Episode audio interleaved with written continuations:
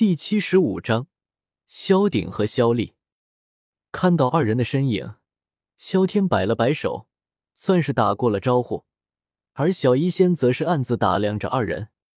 萧鼎和萧丽二人虽然身穿着武者劲装，并且都是面带笑容，但二人的气质却是截然不同。萧鼎这白色，整个人看上去格外的冷静。嘴角含笑，一副书生的样子，看上去人畜无害。但身为佣兵团的团长，定然不会是这个样子。尤其是对方眼中的锐利绘制的锋芒，仿佛能够看穿人心一般。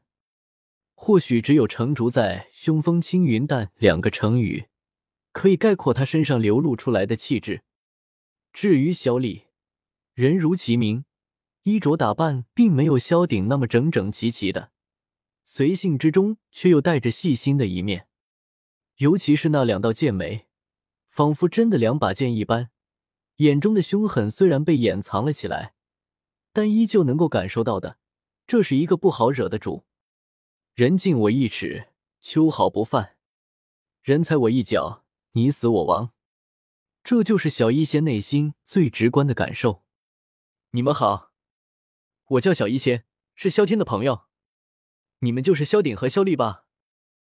对着二人招了招手，小医仙笑着打招呼道：“我是萧鼎，你好。”闻言，萧鼎笑着点了点头，回道：“那平易近人的样子，倒是容易获得别人的好感。”啧啧，我还以为大哥带了一个大嫂过来，看样子老爹他还是催得不急啊。萧丽打量了一下小医仙，随后对着萧天挑了挑眉。打趣道：“嗯哼。”闻言，小医仙脸色立马红了起来，眼睛瞥了瞥萧天，羞涩的低下了头。他压根没有想到萧丽居然说出如此梦浪的话，真是难为情死了。呵呵。注意到小医仙刚才的神色，萧鼎内心已经明了一切，给了萧丽一个眼神，一切尽在不言中。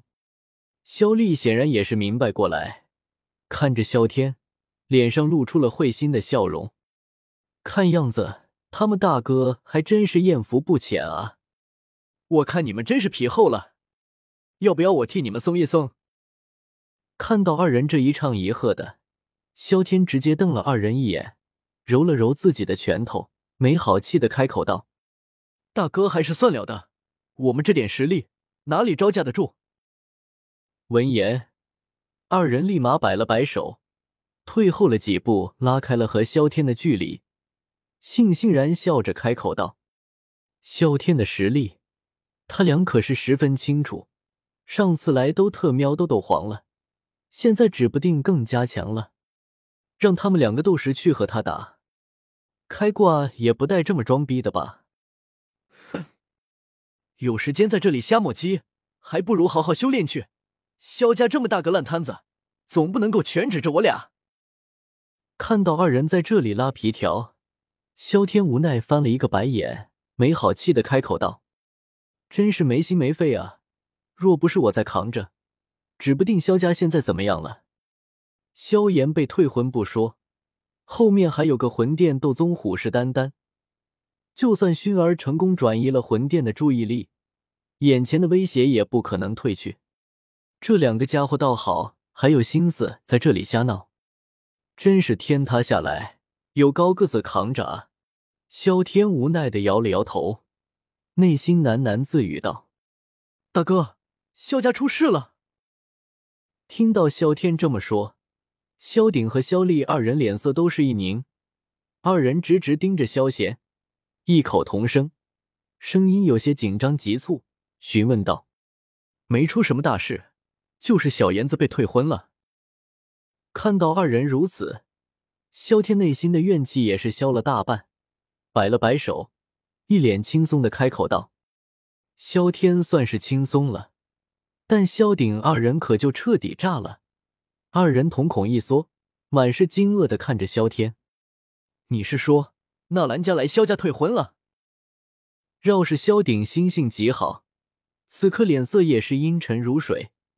眼中带着杀气，冷声开口道：“至于小李，额头上也是青筋冒起，死死的握着拳头，一堆眸子因为愤怒而变得赤红，仿佛将要喷发的火山一般。萧家和纳兰家娃娃音的事情，他们自然清楚无比。若不是萧炎和纳兰家那位年纪差不多，联姻的对象很有可能是他们两人其中一个。原本他们还以为这是好事一件，没想到对方居然还敢上门退婚，女方向男方家退婚，简直是奇耻大辱。试问，哪个热血男儿能够受得了这般打击？尤其是萧炎，本身因为实力倒退，遭受的白眼数不胜数。现在居然又遇上这档子事，呵呵，纳兰家这落井下石的本事，真是令他们大开眼界啊！此生，萧家和纳兰家不死不休。不对，大哥，你应该回了萧家吧？忽然间，萧鼎似乎察觉到了什么，眼色一凝，有些惊疑不定的看着萧天，对方的性格。他可是十分清楚的，平时懒懒散散没个正形，但触及到底线，那可就是滔天大怒啊！刚才说出这话的时候，居然这么轻松，明显有些不对劲啊！对了，大哥，你说你们是什么意思？萧丽一愣，也似乎察觉到有些不对劲，想了想刚才的话，眼神也是惊疑的看着萧天。纳兰家的事情已经解决了，你们就不用操心了。就算要操心，你们也是去送菜。摆了摆手，萧天轻蔑的开口道：“他并没有讲述这些事情的经过，反正小妍子会来，这两个家伙还是留给他吧。”听到萧家的事情已经处理好了，二人也是松了一口气。他们对于大哥萧天的办事能力还是比较信任的。不过听到后面的话，二人脸色彻底黑了下来。这他妈算是什么话？什么叫是去送菜？兄弟一场，给点面子好不好？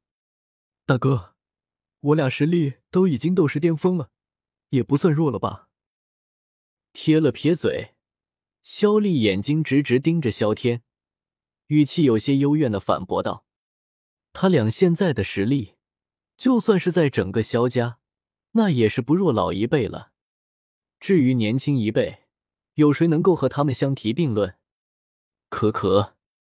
至于萧天的实力，他直接忽视了。